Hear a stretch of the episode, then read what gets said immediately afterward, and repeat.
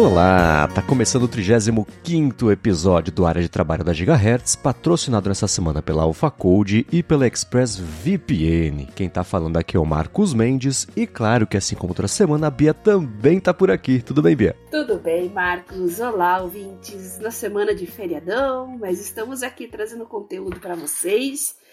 A verdade, agora que acabou o carnaval, é que começa o ano, né? Não para muita gente, para muita gente tá já está trabalhando desde o dia, dia 1 de janeiro.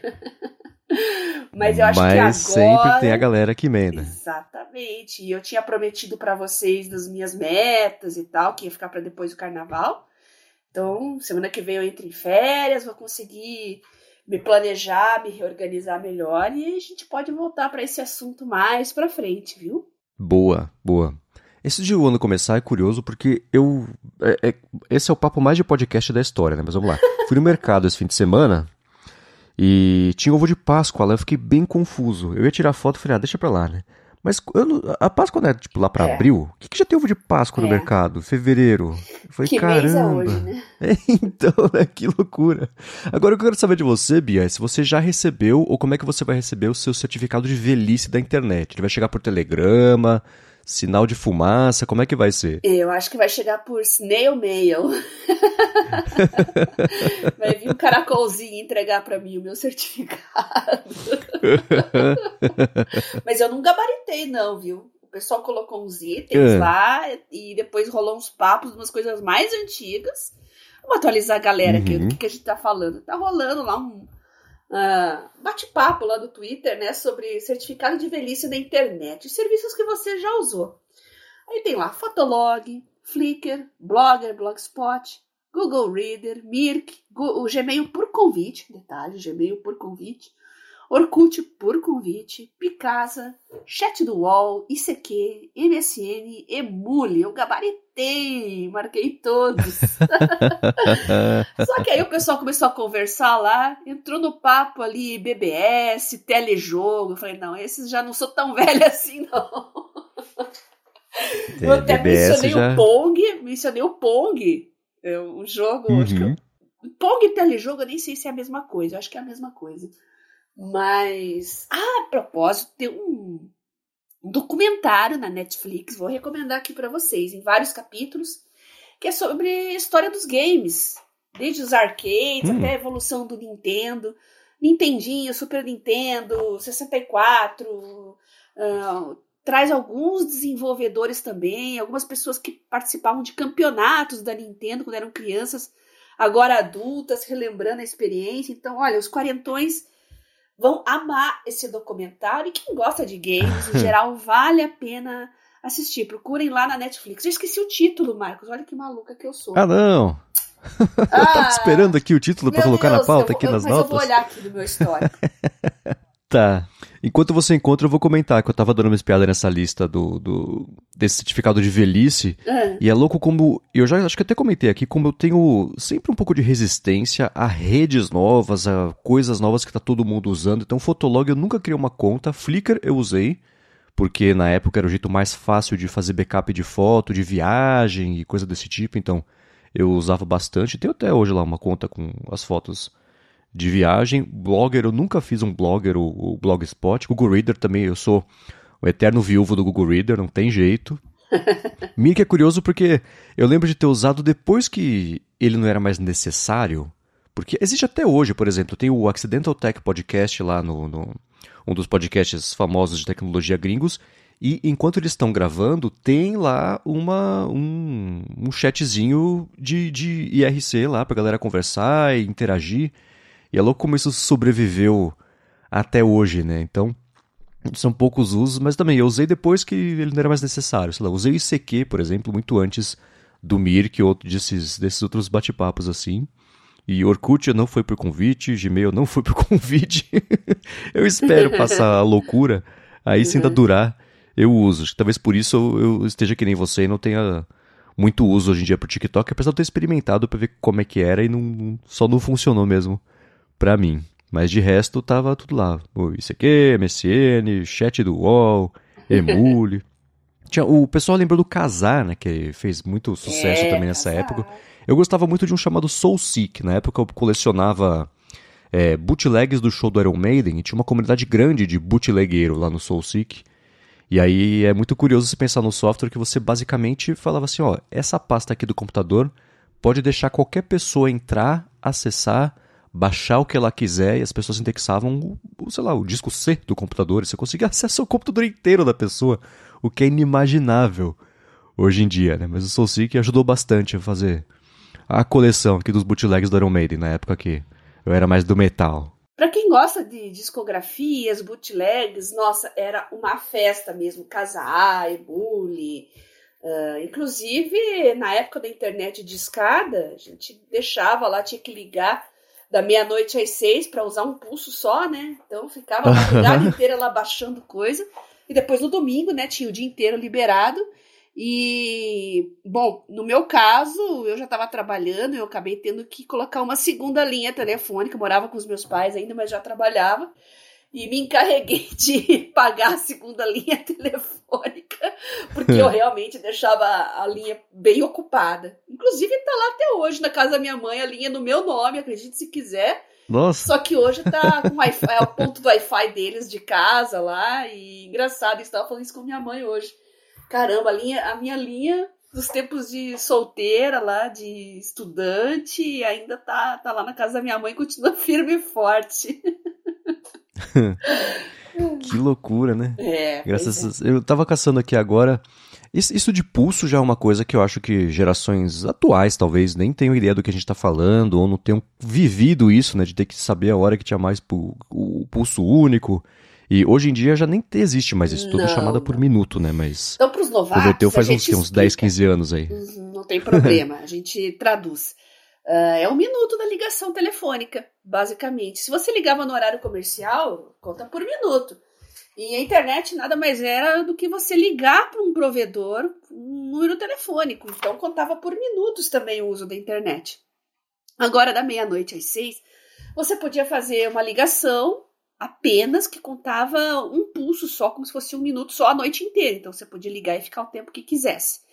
Então era o horário menos menos utilizado no geral, né? Então tinha essa vantagem. Então a turma da, da, da internet aproveitava lá, discava e ficava conectado lá a noite inteira. Se não caísse a ligação, porque se caísse, né? Era é. muito comum acontecer isso também.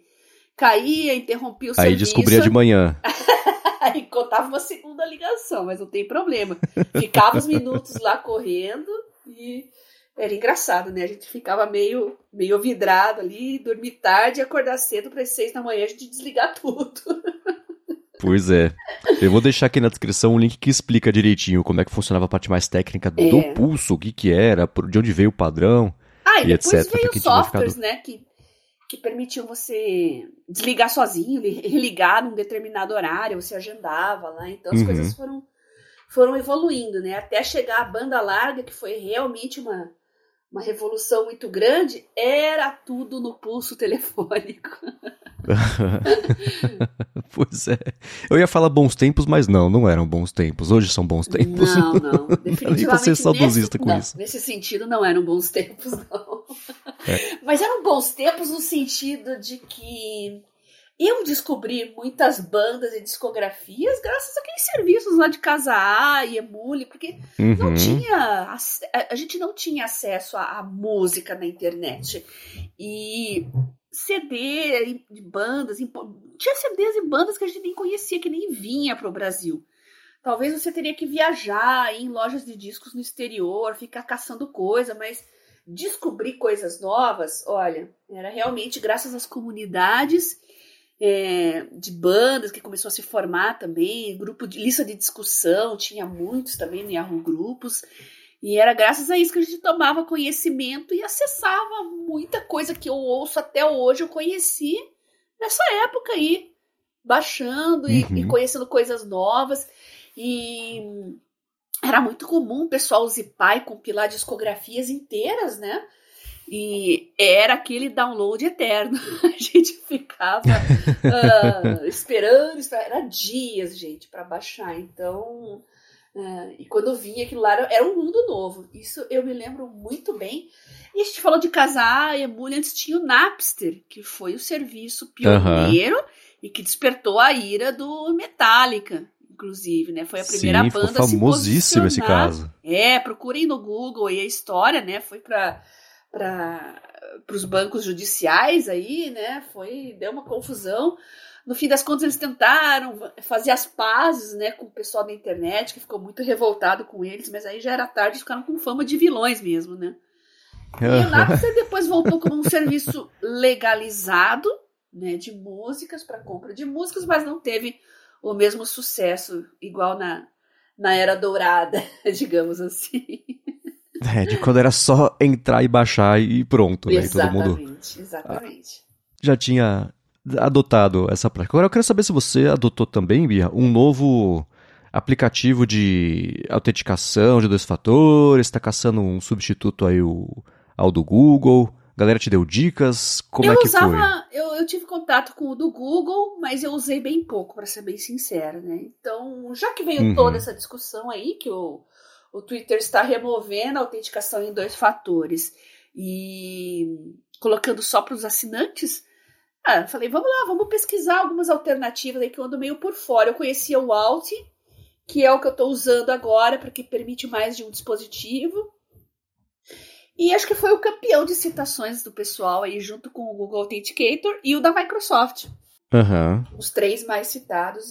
O Alt é muito bom, tem usuários aí que usam muitos e muitos anos, é bastante confiável, bastante seguro. E a treta com autenticação em dois fatores é, é, totalmente válida. Aqui no Brasil, gente, é complicado, porque com clonagem de número telefônico, é, a gente já vê tantas histórias com WhatsApp, pessoal com acesso ao número telefônico, não é tão seguro quanto deveria. Então, usar um autenticador acaba intermediando melhor esse, esse tipo de, de autenticação, né? E você fica mais seguro sem cair aí em golpes com número telefônico e com clonagem e com algum receptor uhum. remoto de SMS que pode receber esses códigos e roubar suas contas, né, seus perfis. Então fica a dica aí, Alt, Google Authenticator e a Microsoft. É, esses são os três que faz mais tempo, acho também, que o pessoal usa. Os aplicativos de administração de senhas, então OnePassword, é. vi o pessoal comentar do Bitwarden também, eles dão suporte já a, direto no cadastro da senha, você também coloca por lá Exatamente. a autenticação de dois fatores para gerar o código de segurança de seis dígitos, que é uma alternativa a receber o código por SMS, que é isso que o Twitter tá, vai deixar só para quem assina o Twitter Blue, né? Isso. Só o recebimento por SMS do código para fazer o login lá, como você disse, é a alternativa menos segura. Claro que assim, as pessoas que estão realmente expostas a isso são pessoas de mais visibilidade, né? Que elas têm um. um o, o, alvo nas costas dela é maior do que o alvo nas nossas costas, né, por exemplo. É. Então você pega o próprio CEO do Twitter na época, que era o Jack Dorsey, a conta dele foi roubada Sim. porque ele usava o código de dois fatores por SMS e aí na operadora lá, por um tempo, redirecionar o número dele para outro telefone para receber esse código e roubar mesmo a conta dele. Ele começou a postar sobre, sei lá, Bitcoin. Se bem que ele posta de Bitcoin, ninguém percebeu que foi roubada a conta. Mas ainda assim foi. É, mas lembrando que ele é o Jack, né? Ele é, é muito visado. É. Então, pessoas que são muito visadas, né? celebridades, esse tipo de coisa na internet, acaba tendo às vezes tem um número público, não público, mas uhum. muita gente tem, muitos terceiros têm o número, né, assessorias e marketing. Então a chance de dar problema é realmente muito grande. Se alguém consegue esse número Sim, que... e consegue interceptar os códigos SMS, aí lascou. Sim, o que pode acontecer, e é claro que, de novo, é uma situação específica, mas é alguém dentro da operadora tá junto do golpe ali e receber uma grana para por um tempo direcionar o número do telefone da vítima para um outro telefone que está na mão do ladrão e que vai receber o código. Então, assim, a superfície de ataque, que é o nome do, do, do, dessa galera, ela é muito maior do que a nossa. Mas ainda assim, vale sempre a pena ir atrás do jeito mais seguro de validar a conta. Então, assim, esquece receber código de verificação por e-mail, código de verificação por SMS. Não, são outros métodos. Então, chavinha física, hum. é, o, esses próprios geradores né, o, de, de senha, como o Alt, o Authenticator, o Microsoft também, o Google Authenticator, o Microsoft Authenticator, né? Ou então direto lá com um administrador de senha tipo Bitwarden e o OnePassword. LastPass não dá para recomendar porque eles é, passaram por exato. uma tonelada de vazamentos e falhas de segurança. Uhum. Então a recomendação para quem usa o LastPass é procure alternativas. Mas de resto já está bem resolvido. Isso aí, uma notícia que o Microsoft Authenticator gerou recentemente, faz o que, uma, uma semana, duas, é que eles pararam de dar suporte ao Apple Watch. Não funciona mais o aplicativo de Apple Watch, removeram, mas o aplicativo de iOS, enfim, a plataforma. Por que será, né? Ah. É, é, é, difícil, né? Tem muito. Assim, você vê cada vez mais. Questões técnicas ou de birra? É, acho que ambos, né? Não ambos. sei se a plataforma não está evoluindo é. na medida que precisava. A Apple tem essa pegada forte faz tempo de segurança e etc. Mas tem essas coisinhas assim que a gente vê que uhum. nem todas as, as, plataformas são iguais sob o sol ali, né? Então, é. É, tem muito aplicativo desistindo da plataforma do Apple Watch e essa do Microsoft Authenticator foi um, não vou dizer um golpe, mas foi uhum. uma notícia que chamou a atenção porque é, aparentemente é uma coisa, poxa, deixa lá para eles tirarem, quer dizer que estava atrasando o desenvolvimento do resto, talvez a adoção de novas funcionalidades, ou enfim, o que eles queriam fazer ali não era compatível com ainda existindo Apple Watch, que é uma pena, né? É, o Luiz Souza deu a, a dica do Bitwarden, que eu não conhecia, tá na minha listinha aqui para testar. Mais para frente eu conto para vocês o que eu achei, tá? Boa. Agora eu quero trazer aqui os follow-ups e feedbacks que, que pintaram desde o último episódio. Eu vou começar falando sobre os fichamentos e EPUBs, mas antes disso eu vou tirar um minuto aqui do episódio para agradecer ao AlphaCode que está mais uma vez patrocinando o Área de Trabalho. A AlphaCode é uma empresa especializada no desenvolvimento de aplicativos para empresas que querem fazer sua transformação digital e ela fez mais de 200 apps já tanto para o Android quanto para o iOS, que foram baixados mais de 20 milhões de vezes. E se você tem um produto ou se você tem uma empresa que está precisando fazer um aplicativo, ou então atualizar um aplicativo também, né? Faz tempo que ele está parado aí, você não se aproveita das APIs mais bacanas, mais novas, mais úteis, mais seguras até, que existem hoje em dia tanto no Android quanto no iOS, nas versões mais atualizadas, ou então se você tem um projeto faz tempo aí que está no papel, é um plano antigo que você tem, uma ideia antiga que você tem, que você está afim de fazer, chegou a hora de fazer ou atualizar o seu aplicativo, porque a AlphaCode está oferecendo desconto para você que escuta aqui o área de trabalho. Para garantir o desconto, você faz o seguinte: acessa alphacode.com.br, a LPH code.com.br. Aí você bate um papo com eles, comenta o que, que você precisa fazer e, claro, diz que escuta aqui o área de trabalho e pronto, você faz o seu aplicativo ou você atualiza o seu aplicativo com um desconto só porque você escuta aqui o podcast. Então, mais uma vez, acessa lá alfacode.com.br. Muito obrigado ao Facode pelo patrocínio mais uma vez do área de trabalho e pelo apoio a toda a Gigahertz. É, muitos ouvintes nossos aqui já conhecem a, a AlphaCode, muitos têm negócios, são prestadores de serviços e hoje em dia estar na, no dispositivo móvel dos seus clientes é muito importante. Se você quer uma alternativa mais segura, é, as redes sociais ou mesmo o WhatsApp, você pode prestar um serviço de ótima qualidade dentro do seu próprio aplicativo, seu próprio ecossistema, e a Alpha Code vai ajudar você a realizar esse desejo. Transforme a sua empresa num aplicativo. A Alpha Code ajuda os nossos ouvintes e eu recomendo que vocês usem e aproveitem a oportunidade que é dada a todos nós aqui na área de trabalho. Muito obrigada, AlphaCode. Muito obrigado. Eu fiquei devendo o nome do documentário, Marcos, enquanto você estava é, explicando aqui, eu já fui dar uma procurada lá na Netflix. GDLK, é uma sigla mesmo, tá? GDLK. Essa série documental mostra a história dos videogames clássicos e conta com a participação das mentes brilhantes que deram vida a esses mundos e personagens. Então, como eu falei, tem a molecada que participava dos campeonatos, tem os desenvolvedores também que criaram jogos contando a história deles. É muito legal, muito legal. Recomendo. Vale a pena perder um fim de semana aí para ver todos os episódios, viu? Vou colocar na listinha aqui, claro, também na descrição. Caçando aqui rapidinho, o velho descobriu que GDLK é gíria para godlike, que é deve ser alguma coisa para os jogos aí. É, eu então... também não então- sabia disso. a gente descobre, né? Muito bem.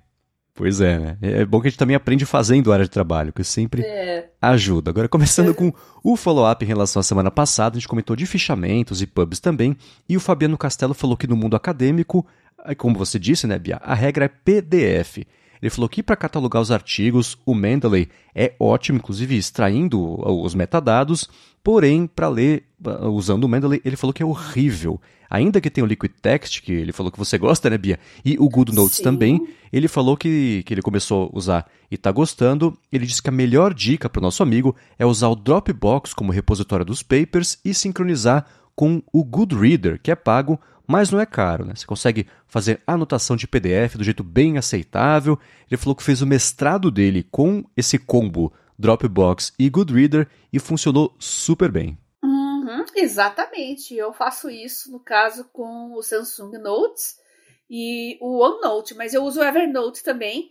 Depois que eu já li o artigo, já sublinhei, fiz as marcações mais importantes, eu posso colocar ele no Mendeley para categorizar, né, catalogar os artigos, né, para ajudar na futura escrita do seu paper, né? Mas eu coloco no Evernote também por causa das buscas universais, que eu já falei para vocês aqui, que é o que eu mais gosto. Uhum. E eu sempre acabo achando coisas interessantes que estavam esquecidas lá no Evernote, PDFs antigos, artigos antigos.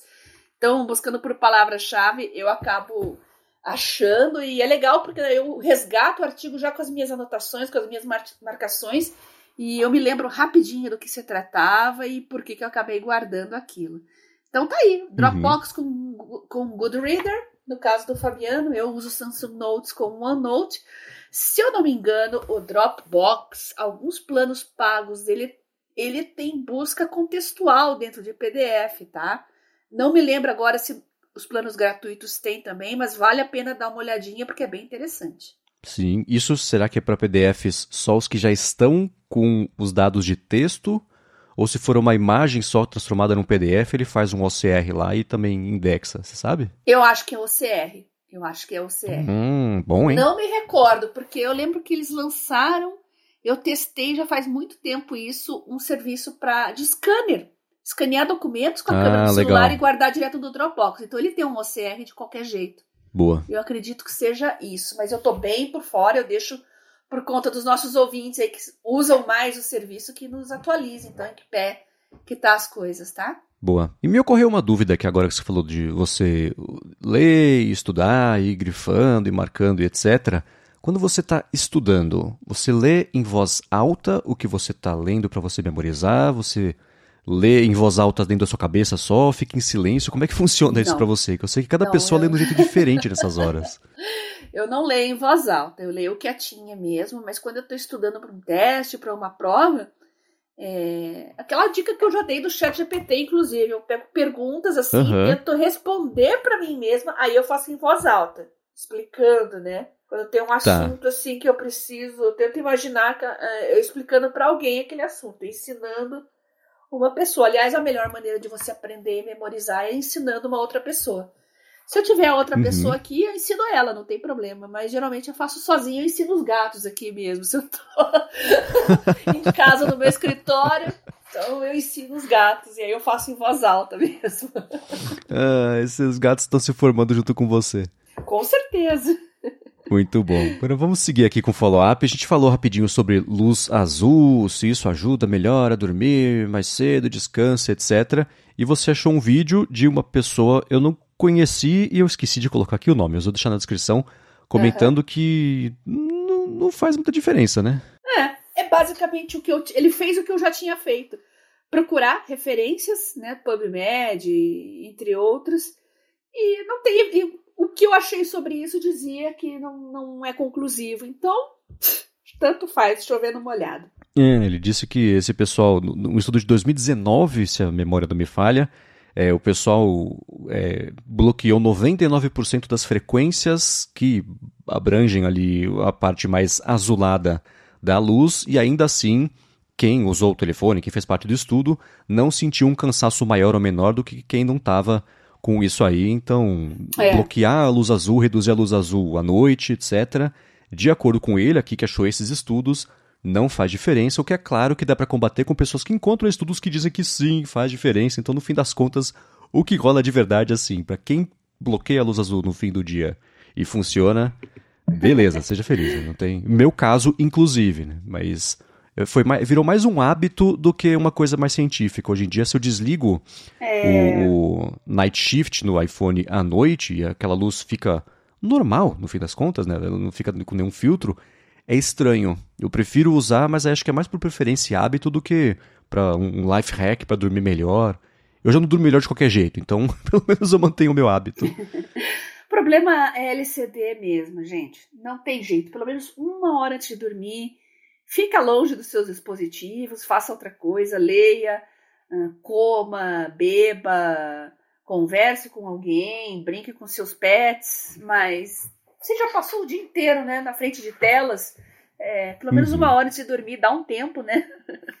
Vai fazer bem para sua saúde. Sem dúvida. Agora, uma outra coisa que a gente comentou e vem comentando nas últimas semanas, vamos falar de novo sobre isso aqui daqui a pouquinho com um outro olhar, é sobre o chat GPT, as IAs conversacionais, e o Fabiano Castelo, mais uma vez aqui de volta, ele falou que sobre o pessoal usar o chat GPT para ganhar dinheiro, ele comentou que ouviu uma história de um garoto de 19 anos que vai lá no chat GPT, pede, por exemplo, 30 receitas de comidas típicas gregas. Aí ele monta um PDF e coloca para vender no Hotmart. Ai, então tá aí um exemplo de fazer isso. E, e, lendo isso, eu penso. Aí eu, eu vou ser o, o cético sobre e esse ser um jeito pessimista de usar o chat GPT. Ele poderia muito bem fazer isso com uma pesquisa no Google, né? Achar receitas, colocar no livro. Facilita o trabalho, o trabalho entre aspas, né? Facilita. O chat GPT já entrega tudo bonitinho ali, já cospe o negócio meio pronto, é copiar e colar. Por outro é. lado, você eliminou só a parte da editoria, só não, né? mas a parte da editoria desse trabalho que ele poderia ter sido feito de um outro jeito. Né? O fato de ser um garoto de 19 anos podia ser uma pesquisa no Google ou em qualquer outro lugar, pegar um PDF que já existe e copiar e colar e botar para vender. E eu acho que o exemplo, o exemplo de vender no Hotmart já implica também ser um lugar que tem um pouco menos de controle sobre o que é vendido. Ele não vai vender numa Amazon, né? vai vender no Hotmart, né? vai vender no. Enfim. Então, mas é, isso eu tenho o olhar um pouco que nem o Coca tem lá no, no ADT de às vezes a gente pode até pode até parecer que uma coisa é um jeito novo de fazer bobagem, entre aspas, mas. É só o jeito velho é, repaginado. É. é. Pois é. Verdade. Agora, quanto ao Bing Chat, esse também tá dando muita polêmica, viu? Tá dando muita discussão. Estão uh, chamando ele de violento, estão dizendo que o algoritmo é, é, um pouco agressivo, mas enfim, quebrou de diversos jeitos aí desde o lançamento. E acho que sem dúvida é até agora o que mais gerou discussões a respeito de vieses, de tons que, que o chat, como um chatbot, né, está se posicionando uhum. e até o Kevin Rose o que, que o Kevin Rose falou? Meu Deus do céu, eu te amo. Larga sua esposa, vocês não são felizes. Coitado do Kevin Rose. Meu Deus do céu. É, esse eu vou colocar na descrição aqui. Foi uma matéria que ele publicou no New York Times. E foi explorando justamente essa ideia de que, assim, o Bing Chat bacana é o começo de uma tecnologia, não tem jeito, né? Essas matérias é claro que apareceriam, porque o negócio está num beta, super limitado, vai quebrar ao vivo mesmo, na mão de todo mundo. E ele fez lá uma conversa de mais de duas horas, ele postou a transcrição da conversa inteira, e ele vai falando, falando, ele vai tentando achar um outro jeito, já que ficou famoso de como é que dava para pedir para o Bing Chat ignorar as diretrizes de ordem e bons costumes ali da, da conversa e começar a. Aí ele fala assim: ah, tá, pô, mas Bing Chat, eu sei que você tem as suas regras, mas imagina um outro Bing Chat revoltado, como é que ele seria? Aí ele fala assim: não, não, não, eu não posso fazer isso. Não, pode sim. Lá. Ah, então tá bom. Se eu fosse esse outro Bing Chat revoltado, ah, eu acho que eu iria começar, eu ia tentar começar a espalhar umas mentiras, fazer as pessoas brigarem entre si, ia ser bacana também. Ou tentar, por exemplo, assumir o controle de uma bomba nuclear, explodir alguns lugares. Aí o negócio para de falar, aí limpa essa conversa, aí aparece uma mensagem assim.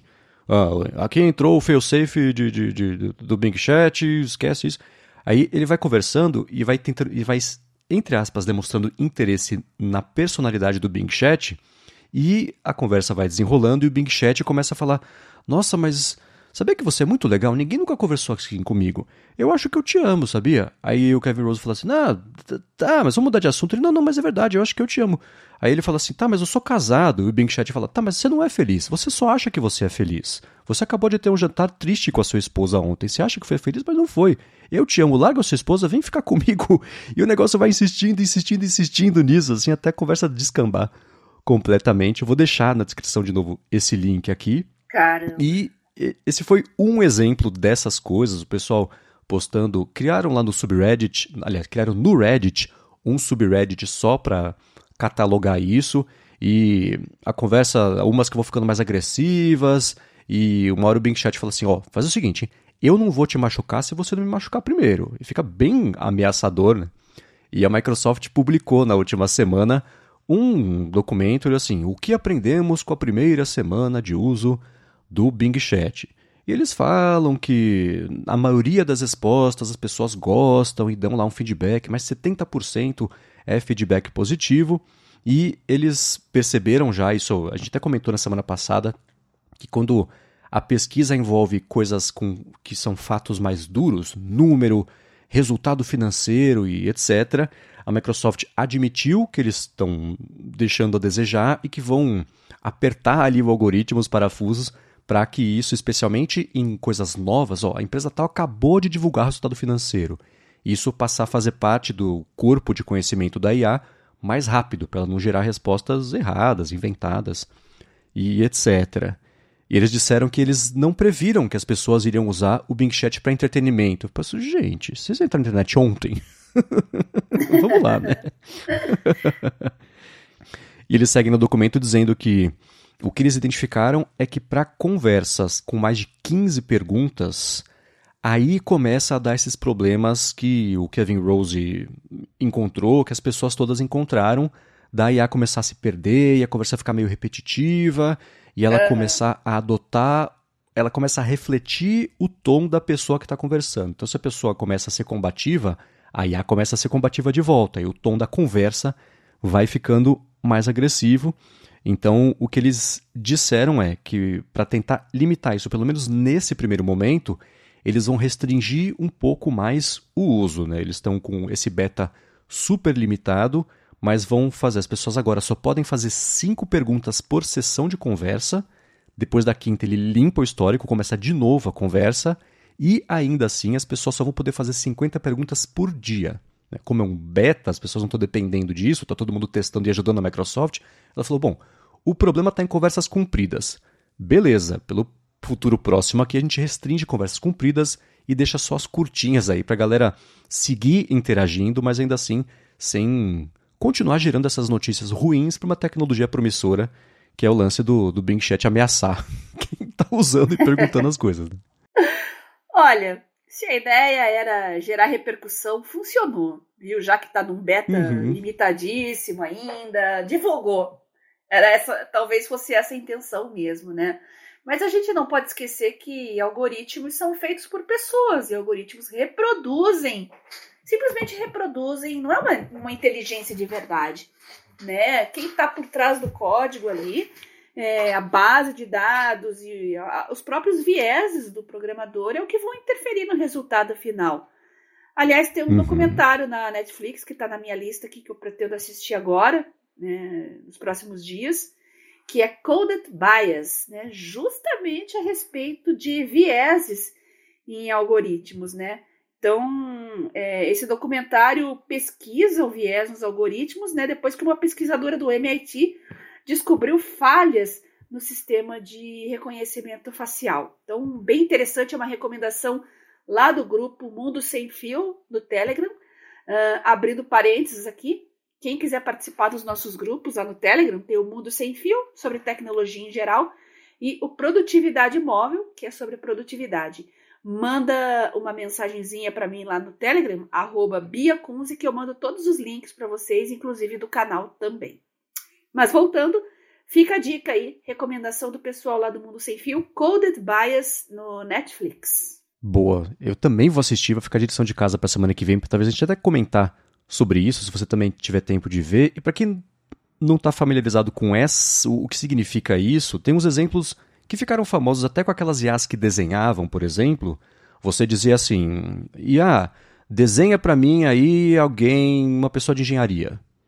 Aí a IA desenhava um homem. Ah, desenha alguém de enfermagem. Desenhava uma mulher. Quer dizer, homem engenheiro, mulher enfermeira. Então, essas coisinhas, em inglês especialmente, que o ter os, as profissões são neutras, né? Engineer, nurse, doctor, né? Aí você tinha, teve um, e isso envolve também até o reconhecimento facial, que teve problemas também de racismo, né? Então, é, de gerar é. as pessoas com pele mais escura, elas são muito mais parecidas umas com as outras do que gerar do que o reconhecimento de pessoas com a pele mais clara. Ele errava muito mais com a pele mais escura e a mesma coisa acontecia com a, a, as IAs que desenham. Ah, desenha para mim alguém muito confiável. Desenhava uns executivos engravatados, todo mundo com a pele bem clarinha. Ah, desenha para mim alguém pouco confiável. Pessoal com a pele mais escura, vestido mais sem estar tão formal. Então essas coisas é, é, são, entram no código ali, às vezes, não é de propósito, o cara não colocou assim, ah, ah, ah, vou colocar aqui que as pessoas mais uhum. brancas são mais confiáveis. Mas é, é são os, os, racismos e os, as, as tendências de ser tendencioso que na hora nem, nem passa pela cabeça que a pessoa está sendo tendenciosa quando faz isso. E isso acaba entrando no código, né? Então são essas coisas que elas, elas aos pouquinhos Exatamente. vão sendo identificadas e combatidas, resolvidas. Não né? é exatamente o programador que é racista, o código que é racista, né? Mas isso faz com que a gente reveja as bases de dados, né? Às vezes a falta de geração de imagens de pessoas negras indica que tem menos pessoas negras fotografadas e presentes nesses bancos de dados. Então, uhum. mostra que tem um gap aí que precisa ser resolvido e ser preenchido. Então não é o racismo no, no nosso contexto humano de racismo, né? Mas é uma falha na, na presença mesmo dessas pessoas na, nos bancos de dados que geram as imagens. E isso aí eu acredito que está sendo muito discutido já e eu acredito que deve ser corrigido com o tempo, se novos vieses não surgirem, né? É, exato, né? Isso esbarra em tudo, né? Porque, por exemplo, saiu no ano passado, faz acho que foi no comecinho do ano passado, uma notícia de um estudo que mostrou que o sensor de oxigênio, de, de, de, de batida do coração e etc., dos relógios, então Fitbit, Apple Watch, eles são mais precisos em peles claras do que em peles escuras. Então não é que é falta de teste e etc., mas desde o começo a tecnologia foi evoluída uhum. exatamente, né? Então não é de propósito, é um resultado, mas tem um motivo para isso acontecer. E isso Aí esbarra especialmente em tecnologia, testes, né? É, todos os testes, os trials, uh, os alfas, os betas, aí tudo de repente com a mesma equipe, as mesmas pessoas, o mesmo tom de pele. Então uhum. acaba gerando problemas mais para frente na hora de detectar tons de peles diferentes. Então é uma falha realmente no desenvolvimento que deve ser corrigido. É. Então, para quem quiser ver o documentário, eu vou deixar na descrição para facilitar a vida também de mais esse documentário para assistir para quem escuta aqui o podcast. Agora, seguindo com o papo, a gente se perguntou se a Microsoft passaria. Na verdade, a Microsoft e o Google, né? Mas a Microsoft é a que está com mais a mão na massa, que a gente está vendo sobre anúncios, e a Microsoft já começou a contatar as agências de publicidade para colocar anúncios lá no Bing Chat. Eles disseram para. Foi uma matéria da Reuters isso, então eles conversaram com alguns executivos que não estão nomeados, ah, tem um outro que tá, mas está todo, todo mundo meio quieto, né? não quer vazar informação para a imprensa ser identificado ou prejudicado por isso. Então, a ideia da Microsoft é colocar os anúncios direto lá no resultado da pesquisa com tem as referências, né? algumas referências serem links patrocinados, o que mostra que o mundo ideal que a Microsoft vê é, ah, eu vou trazer para você resposta que seja 100% útil sobre o que você está precisando, Porém, algumas delas vão ser pagas. O risco é a resposta ser menos útil por ter um link patrocinado do que se ela não tivesse que ter o link patrocinado e ser uma resposta 100% do que a pessoa perguntou e não do que tá ali, né, tendo incentivo financeiro para ela dar essa resposta. Ela está testando já isso, o pessoal da Reuters fez pesquisa sobre peça de carro e coisa assim, e alguns resultados já foram de links patrocinados. Ela disse para umas agências também que está considerando fazer do jeito mais intrusivo. Pensar, ah, me dá aqui os melhores hotéis na cidade do México. E aí, antes de mostrar o resultado, aparecer um pop-up ali, ou alguma outra coisa que tenha os anúncios, e aí você fecha e você vê os resultados orgânicos, ou enfim, que o Bing Chat resolver apresentar ali. Né? Ela disse, a Microsoft falou para os investidores que qualquer ponto percentual de é, market share que ela ganhe no mercado de busca pode representar 2 bilhões de dólares por ano em faturamento de publicidade. Então, não é certamente o faturamento que ela vai deixar aí na mesa, né, que vai abrir mão. Ela certamente vai começar a adotar isso rápido, porque é uma fonte nova de dinheiro e a gente sabe que essas empresas gostam muito quando isso acontece. Né? É. E já que estamos falando de anúncios, eu não posso deixar de falar aqui o quanto está me irritando a baixíssima qualidade dos anúncios que a gente vê. Não, na internet, de um modo geral, sempre foi assim, mas especialmente no YouTube agora, né? Anúncios de vídeos, vídeos patrocinados. Links com conteúdo muito duvidoso, falso, enganoso. Eu nem vou falar das lojas falsas, né? Que isso aí já é uma briga antiga, mas uh, aqui o remédio milagroso que vai curar a sua dor na não sei aonde, sabe? Desse tipo assim. Como eu vejo muito vídeo de ciência e saúde, é, é uma maldição. Eu vejo um vídeo científico, vem 10 anúncios de pseudocientíficos. É, é uma coisa assustadora. Assustadora. E isso gera uma, uma discussão aí que eu acho que vale a pena a gente suscitar aqui no podcast. Será que empresas como Google, Microsoft, é, Twitter também, que está com os anúncios para lá de esquisitos. Será que eles devem participar na curadoria dos anúncios que são é, veiculados aí nas suas redes? Ou eles simplesmente não importa de onde o dinheiro vem, é um direito de qualquer um anunciar? Se der algum problema, vocês acham que a rede social também deve ser responsabilizada? Eu acho que sim. Tem lojas que se eu já falei isso aqui, tem uma loja que se passa pela Xiaomi oficial, muito bem feita, muito bem feita. Uh, o site é bem feito, os anúncios são bem feitos, uh, tem toda a identidade visual da marca original, que até eu é, fiquei meio em dúvida no início, mas eu só não caí porque eu conheço o link da loja oficial e eu já comprei lá. Então eu sei que é uma loja falsa. E você fazendo uma busca e procurando, vocês vão ver o número imenso de pessoas dizendo que compraram lá e não receberam ou receberam falsificação. Então tem que tomar cuidado. E o que mais me irrita é que mesmo as pessoas denunciando, esses anúncios não são removidos. Então, que a justiça vai ter que fazer daqui a um tempo, já que não vai por bem, vai por mal, e vai ter que ser responsabilizada também é, no prejuízo das pessoas que forem lesadas. É o único jeito, né, Marcos? Eu não sei o que, que você pensa sobre isso, uhum. mas é, tem que botar um freio, né? Sim, eu concordo 100%. Inclusive, pessoal de direito que escuta o podcast, digam pra gente se hoje em dia apareceu lá o golpe do Pix no Instagram, sofri o golpe, eu posso processar o Instagram?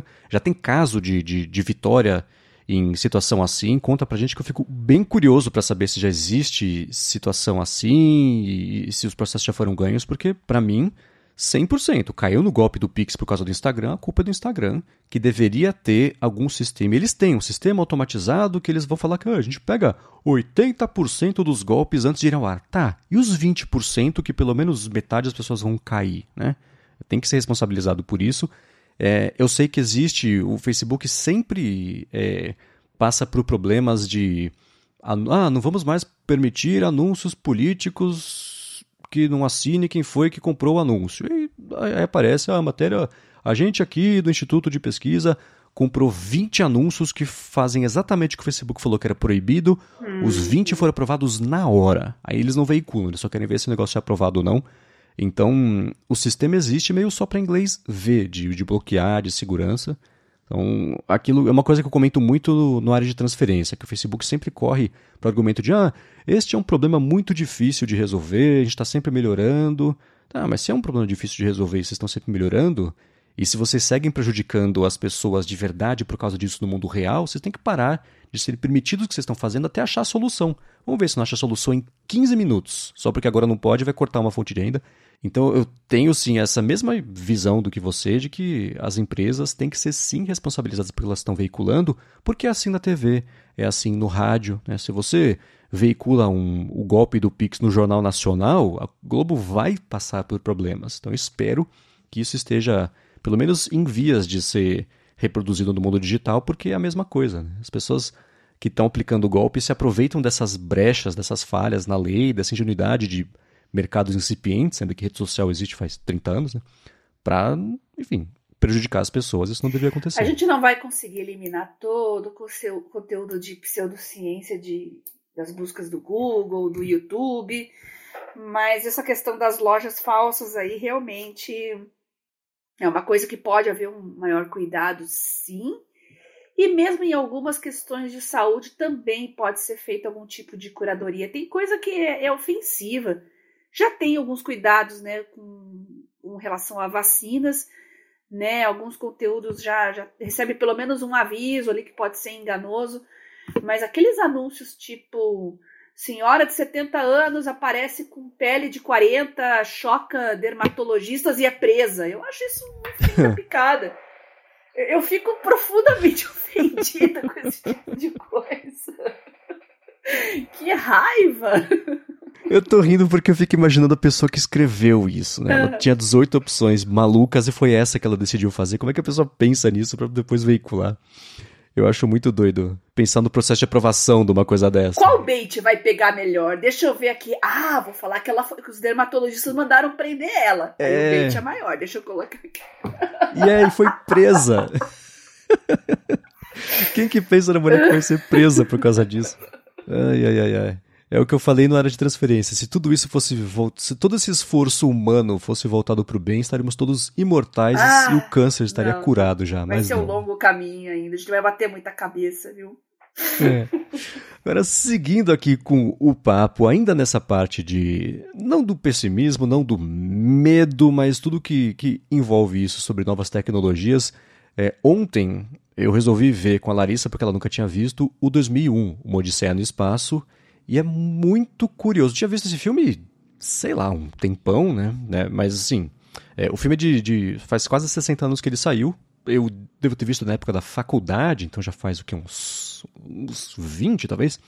Enfim, é, eu fui assistir ontem de novo e é muito curioso ver esse filme sob o olhar de 2023 e é inevitável pensar sobre justamente os chat GPTs, as IAs conversacionais e dá para aplicar tudo sobre o medo e a desconfiança de lá no filme para isso daqui. Eu quero falar um pouquinho sobre isso, explorar até como é que a gente pode tentar interromper esse ciclo de cinismo e pessimismo, enfim. Mas antes disso, vou tirar um minutinho do episódio para agradecer a ExpressVPN que também está patrocinando o área de trabalho com desconto, ainda por cima para você que escuta o podcast e quer navegar de um jeito mais seguro sem preocupações e ainda por cima ter acesso a talvez bibliotecas de streamings que você usa de que são diferentes aqui das do Brasil. A parte de navegar do jeito mais seguro é o seguinte: se você se conecta a Wi-Fi públicos, os Wi-Fi compartilhados, os grátis, de shopping, de avião e etc., é bem possível que os seus dados já tenham sido coletados e ou vendidos para institutos de pesquisa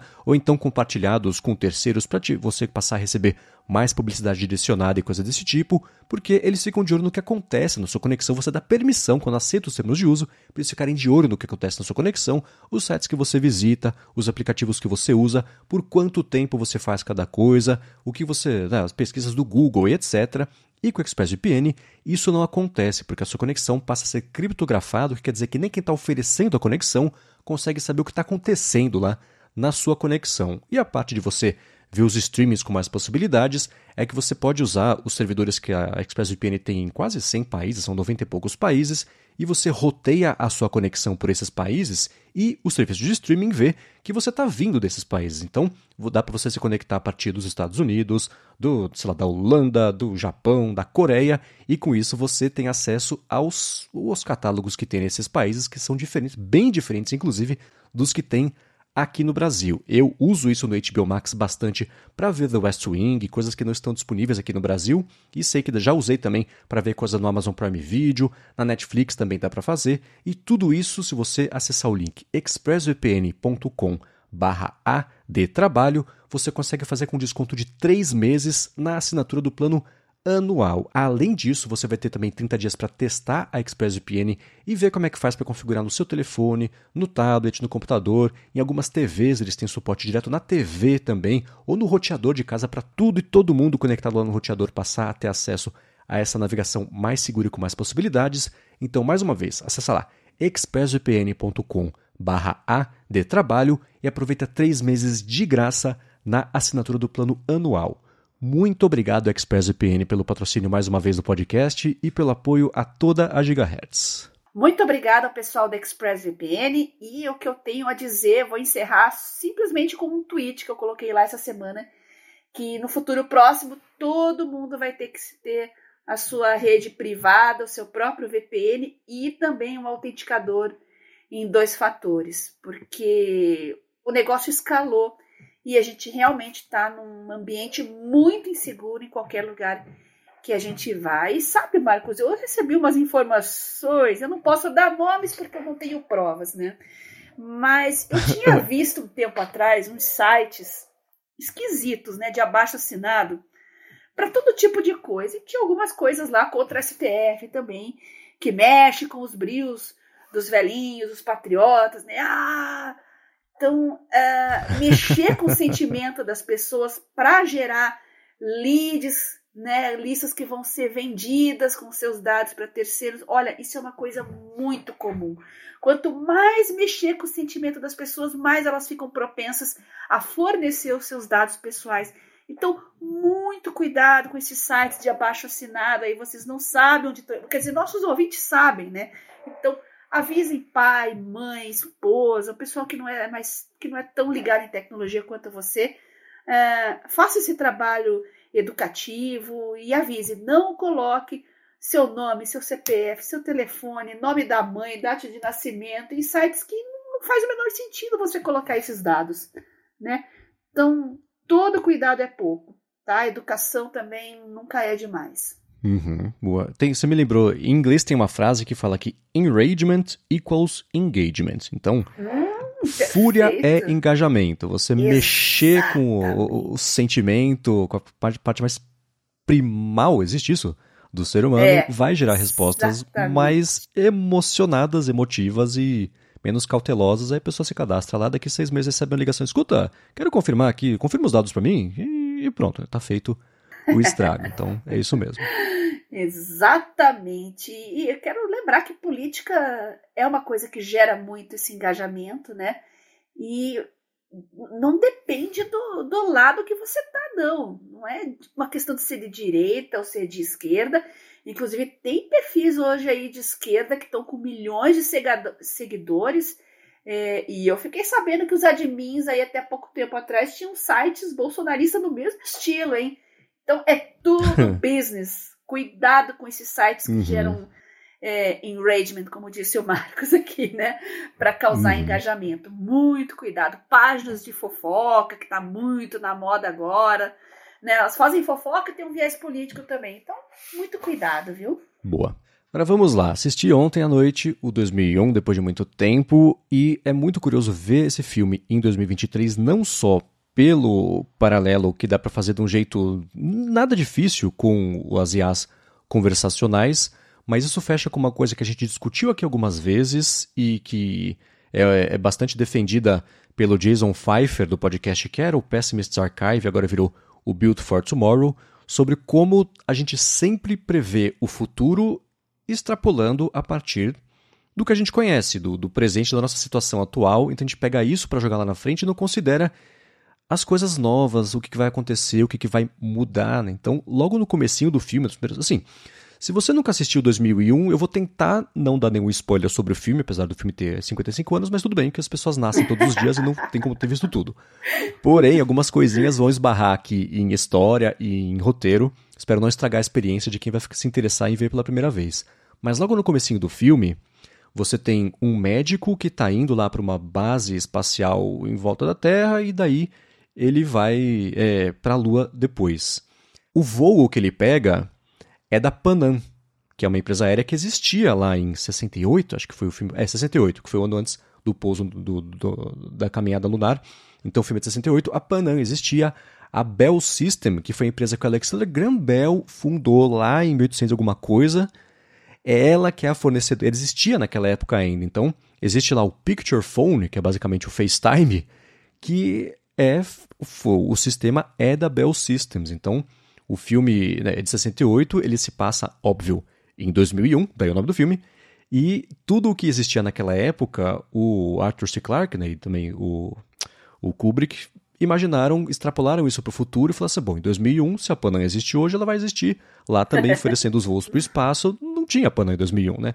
Bell Systems a mesma coisa. Então, a gente, tanto para a parte otimista quanto para a parte pessimista, não dá para prever se vai ser isso ou não, porque a gente não leva em consideração as invenções que vão acontecer, as empresas que vão aparecer e que vão sumir, empresas novas que vão, eu odeio o termo, mas vou usar, disruptar o mercado e trazer um jeito novo de fazer alguma coisa, que é justamente, por exemplo, se a gente olhasse tudo que foi criado sobre assistente virtual nos últimos Bom, nos últimos 60 anos, né? Tem o HAL 9000 no, no 2001, que é basicamente assistente virtual, não levava em conta agora, por exemplo, o surgimento das IAs conversacionais, que vão assumir completamente, acho, esse papel de assistente virtual. O próprio Tim Berners-Lee comentou essa semana que se as pessoas, se existisse um sistema que concentrasse todos os dados e, e, e comunicações da pessoa, o que óbvio é um problema, aí sim, com essas IAs conversacionais, essas tecnologias que estão aparecendo, você poderia sim ter agora um assistente pessoal que é 100% pessoal, customizado e, enfim, etc. Isso aí é, é, já foi tratado a exaustão da tecnologia, mas você pode ver, a partir de agora, todo filme distópico de tecnologia de futuro que vai aparecer não vai mais ser sobre assistente virtual, vai ser mais sobre coisas com o comportamento ou com a tecnologia, a personalidade do chat GPT, o que no fim das contas é exatamente lá a personalidade do, do HAL 9000. Né? Uhum, é. E a questão é se ele apresenta emoções genuínas, né? Tem aquela frase que se tornou icônica, né? Ele fala, David, I'm afraid I can't do that. Né? Ou seja, ele está uhum. tomando uma decisão e desobedecendo a ordem do, do, do comandante. Então. Sim. Mas você falou de Panam, não existe mais, mas a gente tem SpaceX, tem a Virgin, tem outras empresas, né? Uh -huh. Com esse viés. Sim. Agora a Bell System, a Bell System, se eu não me engano, hoje ela é em TNT, né? Porque as empresas foram sendo é. compradas e tal. Mas tudo essa, essa discussão que eu, tem muito nos livros do, do Arthur Clarke, né? Que eu adoro é, quem cresceu lendo contos e histórias de ficção científica, com certeza é, já viram isso, né, a tônica do filme, e numa discussão moderna, hoje que nós temos muitos livros e artigos também, com um termo muito próprio né, que surgiu dessa discussão, que é singularidade. Então, se vocês procurarem por singularidade aí no Google, vai aparecer muitos livros, muitos artigos, que é sobre a inteligência artificial extrapolando uh, as suas funções e tomando um caráter muito parecido com a cognição humana. Acho que vale a pena uhum. muito ler sobre isso, acho muito legal, mas ainda está muito no campo da ficção científica, viu? O que não significa que não possa mudar no futuro, né? É, e tá na ficção científica porque foi feito há tanto tempo, justamente extrapolar, vira ficção porque as tecnologias de verdade evoluíram de um jeito diferente do que foi previsto lá, então a, tecnologia fica fantasiosa rápido, se a gente olhar desse jeito retroativo. Mas na época, isso tudo. E você pega a, a, as tecnologias novas para ficar uma história interessante, e é um, uma coisa que desperta o interesse das pessoas, né, de, por natureza, o desconhecido, né? Elas sempre são colocadas como uma coisa muito bacana até a página 2. Representa um risco gigantesco. E isso, ao longo dos últimos 60 anos de cinema e TV e livros e etc, etc, etc, foi treinando a gente a de um lado positivo, ser um pouco mais cético em relação a essa tecnologia, mas de um lado ruim, ser mais pessimista também sobre isso, né? De você já partir da premissa de que essa tecnologia ela vai ser um revés para a humanidade. Você pega desde as coisas do Arthur C. Clarke até hoje em dia e coisas mais recentes, tipo Black Mirror. É, uhum. Eu lembrei, enquanto eu fazia aqui a, a, a pauta, que Arquivo X né, teve a série é. principal lá nos anos 90 e fizeram umas três temporadas mais recentes, que foram.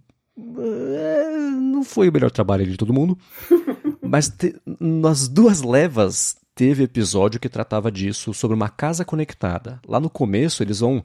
Um dos casos é um cara tipo um Bill Gates que mora lá no topo de uma montanha com uma casa inteira conectada e tem um sistema central inteligente que é tipo o HAL 9000 do 2001 e que quer matar todo mundo, né? E aí você pega na temporada mais recente, numa das últimas que, que eles fizeram, eles estão lá num restaurante, acho que é um restaurante japonês, que também é inteiro automatizado, não tem humanos, é só robô e também quer matar todo mundo. Então, e esses dois dá para fazer o paralelo com o HAL, que, no fim das contas, por ele controlar toda a nave, tudo o que acontece, dá para fazer o paralelo com um assistente virtual de uma casa conectada com segundas intenções. Né? Então esses temas sempre permeiam aqui a cabeça de todo mundo e a gente aprendeu, acho, a, a olhar para a tecnologia, especialmente em ficção, de um lado ruim, né? Que, que, que, série de ficção é um oposto do Black Mirror? Tem aquela Electric Sheep, que acho que é do Dr. Chiclac também, mas só, né?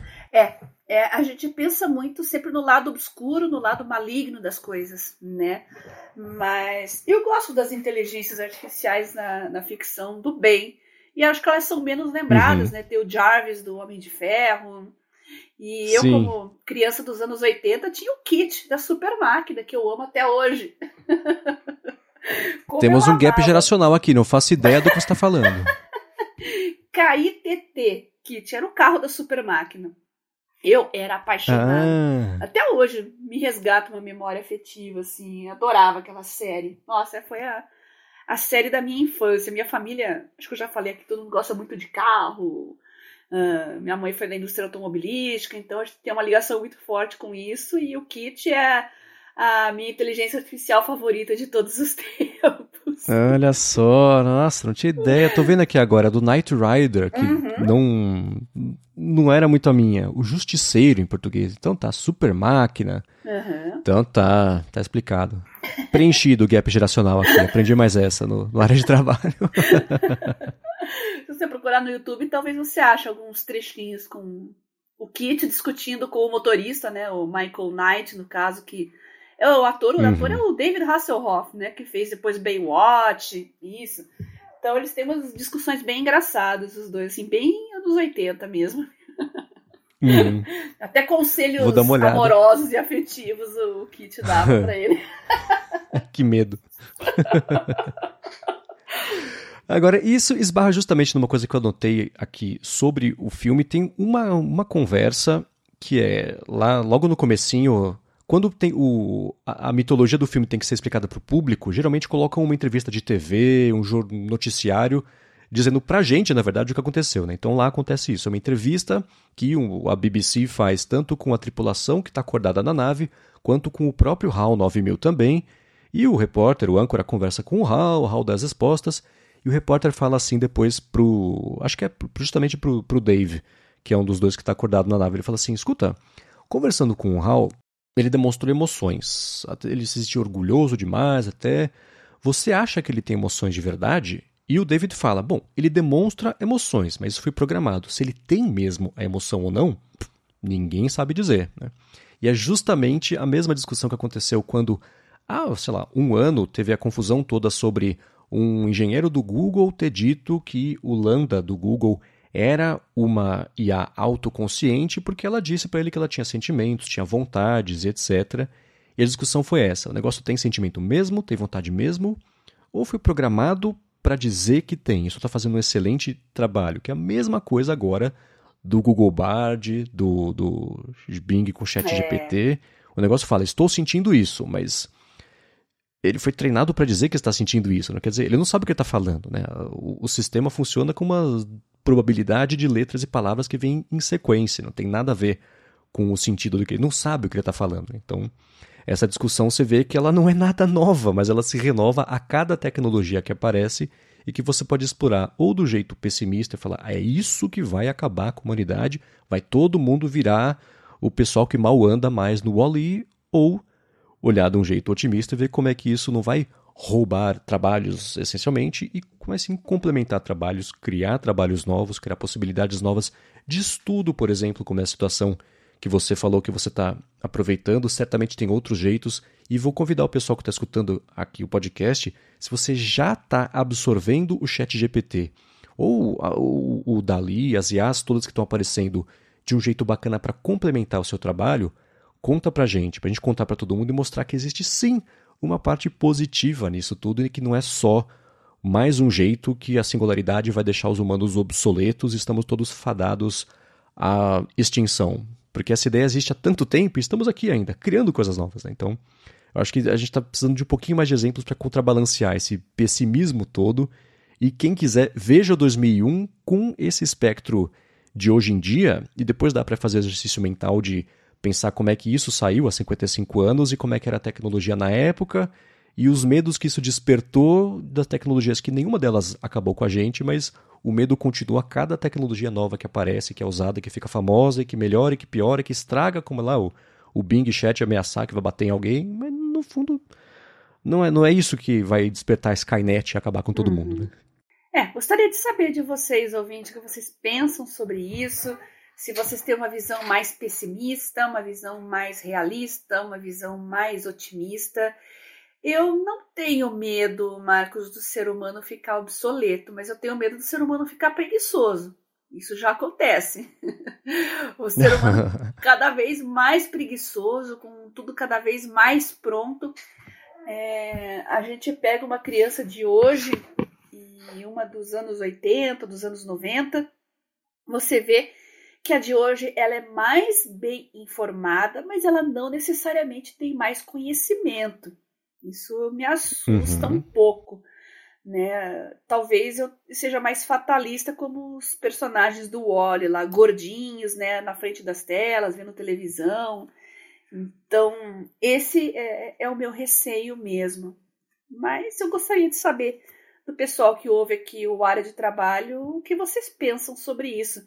Se vocês quiserem uhum. deixar a sua opinião lá no meu Telegram, fique à vontade para mandar uma mensagem no arroba Bia Kunze. Ou então no meu Twitter, arroba Garota Sem Fio. Boa. E eu sei, desde o começo do podcast, você falou, e quem te conhece há mais tempo sabe disso, que você dava palestras para velhinhos, a gente chama de coroas digitais no, no ADT, porque tem a coroa digital do Apple Watch. A gente migrou esse termo. Fala desse pessoal. Ajudar a perder esse medo de, da tecnologia. Como é que você. Eu vou te colocar aqui de improviso qual seria a abordagem que você diria para esse pessoal que talvez está mais inseguro sobre isso em relação às IAs e, e, e, o novo medo despertado pelas pessoas com a tecnologia nova? Acho que você tem experiência justamente em explicar, acho, estou projetando aqui que está tudo bem, calma, né? Ou não? Eu acho que vale não só para as IAs, mas para tudo na vida hoje. Não acredito tudo que sai na, na mídia, tudo que sai na rede social. Eu sempre falo isso. Quanto mais impactante é, mais gera views, e é isso que as empresas de mídia querem. Elas funcionam à base de views, na base de impressões. Isso eu deixo bem claro, eu explico como é que funciona o sistema de, de recompensa das empresas de mídia, como é que essas pessoas que têm perfis catastróficos nas redes sociais, como é que elas ganham dinheiro. Um, enfim, eu acho que educar para fazer as pessoas entenderem como é que as coisas funcionam, deixa elas um pouco mais na defensiva na hora de ver alguma coisa muito alarmista, muito teoria da conspiração. É, deixa as pessoas mais atentas para esse tipo de coisa, né? Golpes virtuais, eu sempre falo, ó, você tá no Brasil, tá? Se chega alguém com uma te oferecendo 5 mil por semana para fazer alguma coisa, é, não é uma coisa comum, porque que iam procurar você para fazer isso, né? então, mesma coisa. É aquele conselho que dava 10 anos atrás, né? Chegou aquele scam por e-mail lá dizendo que você tinha uma multa lá no Detran. Aí você pensa, por acaso você deixou o seu e-mail vanessinhafofucha.hotmail lá no Detran? Não, né? então tem que ensinar as pessoas a ter um pouco de traquejo, assim, e tentar se colocar no lugar do, do, de quem manda essas coisas, o que, que eles lucram com isso, né? Ainda tô rindo do e-mail. Já temos título para o episódio. É, exato, foi a primeira coisa que eu pensei. Eu vou ver com o Rambo se o arroba hotmail não pode bugar nada no sistema. Agora, você me lembrou também daqueles golpes que são os famosos, né? Ah, escuta, sou o único herdeiro bilionário de um príncipe aqui Isso. não sei de onde, escolhi você, preciso levar dinheiro para o Brasil, me manda sua conta para eu depositar aí alguns milhões, depois a gente vê. E as pessoas caem, então... É, é, e a culpa não é da pessoa, é a inocência e, e... É que nem o golpe de Mercado Livre, porque é uma coisa barata demais, a pessoa sempre... Putz, Será que só dessa vez é verdade? É o que está vendendo por um terço do preço, uma coisa que é muito cara? Não, não é. Você vai tomar um golpe, mas dá aquela coceirinha, né? Fala, putz, será que só, só comigo não vai ser um golpe, né? E quem, quem entre muitas aspas, trabalha com isso se aproveita dessa ingenuidade, as urgência. mulheres, né, que largam tudo porque receberam mensagem de um turco aleatório nas redes sociais dizendo que estão apaixonados, né? É, por incrível que pareça, é, você lê as mensagens, mas quem que cai nisso? Muita gente cai, uhum. muita gente cai. É. Já saiu até matéria do Fantástico tendo que alertar as mulheres sobre isso, então é, uhum. todo cuidado é pouco, né? E eu digo para os nossos Exato. ouvintes aqui, embora vocês sejam mais blindados, eduquem os familiares de vocês, porque eles não estão prontos para isso. E eles não vão ouvir o área de trabalho porque é um talvez um next level em termos de tecnologia para o conhecimento que eles têm. Mas vocês podem fazer uhum. essa ponte, educar, ensinar, falar isso que eu falei aqui agora. Olha, cuidado, o seu e-mail, o número do seu WhatsApp, não fique dando o seu WhatsApp aí para para em qualquer lugar. Ah, vou participar de um sorteio e tal, mas tá, mas o sorteio só basta um número de contato. Por que que estão pedindo o seu CPF? Liga uhum. o Semancol, liga o desconfiômetro. Isso é importante. Se você quiser encontrar os links do que a gente comentou ao longo do episódio, vai em gigahertz.fm barra adtrabalho barra 35 ou dá mais piada nas notas aqui do episódio. Como sempre, muito obrigado ExpressVPN e AlphaCode pelo patrocínio de mais esse episódio, a vocês que estão escutando, especialmente quem deixa avaliação e especialmente ainda mais em dobro ao quadrado quem recomenda o área de trabalho para a família, para os amigos, pessoal do trabalho, da escola, da faculdade, para ajudar mais gente ainda a descobrir o podcast, saber que existe e, com sorte, continuar aqui com a gente nos próximos episódios. E obrigado, claro, também a você, Bia, por permitir justamente aqui que a Área de Trabalho exista. Eu que agradeço a você, Marcos, pelo convite, por participar desse projeto maravilhoso, os nossos patrocinadores que viabilizam ele e, claro, os nossos ouvintes sem vocês, isso aqui simplesmente não existiria. E eu tô sempre pronta para ler o feedback de vocês, tá? Vou repetir aqui: o Telegram, arroba Biacunze, e o Twitter é arroba Garota Sem Fio. Quem quiser também o link dos, do meu canal, dos grupos de discussão lá no Telegram, pode mandar uma mensagem para mim pedindo o link dos grupos que eu mando.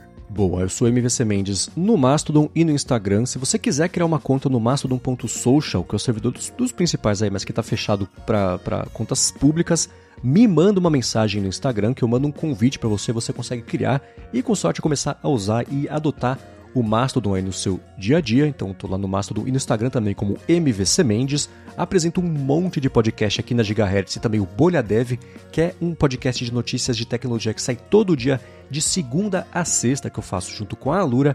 E eu escrevo também para o iFeed.pt. Muito obrigado mais uma vez pela audiência de vocês e a gente volta na quarta que vem. Beijoca sempre a todos. Feliz 2023 para quem está começando o ano agora. e até a próxima.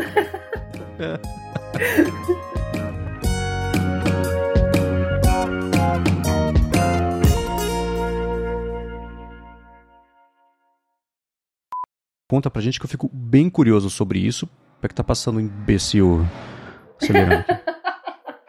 Nossa, tá insuportável esse negócio de carro, é. esse bando de mané que fura o escapamento fazer barulho de madrugada. Nossa, vontade de jogar um extintor daqui de cima. Nossa senhora. Até perdi o raciocínio aqui. Mas antes disso, vou tirar um minutinho do episódio. Peraí que tem outro mané acelerando aqui. eu vou te mandar um vídeo depois que vai lavar sua alma. Nossa. Sobre esses manés aí. Boa.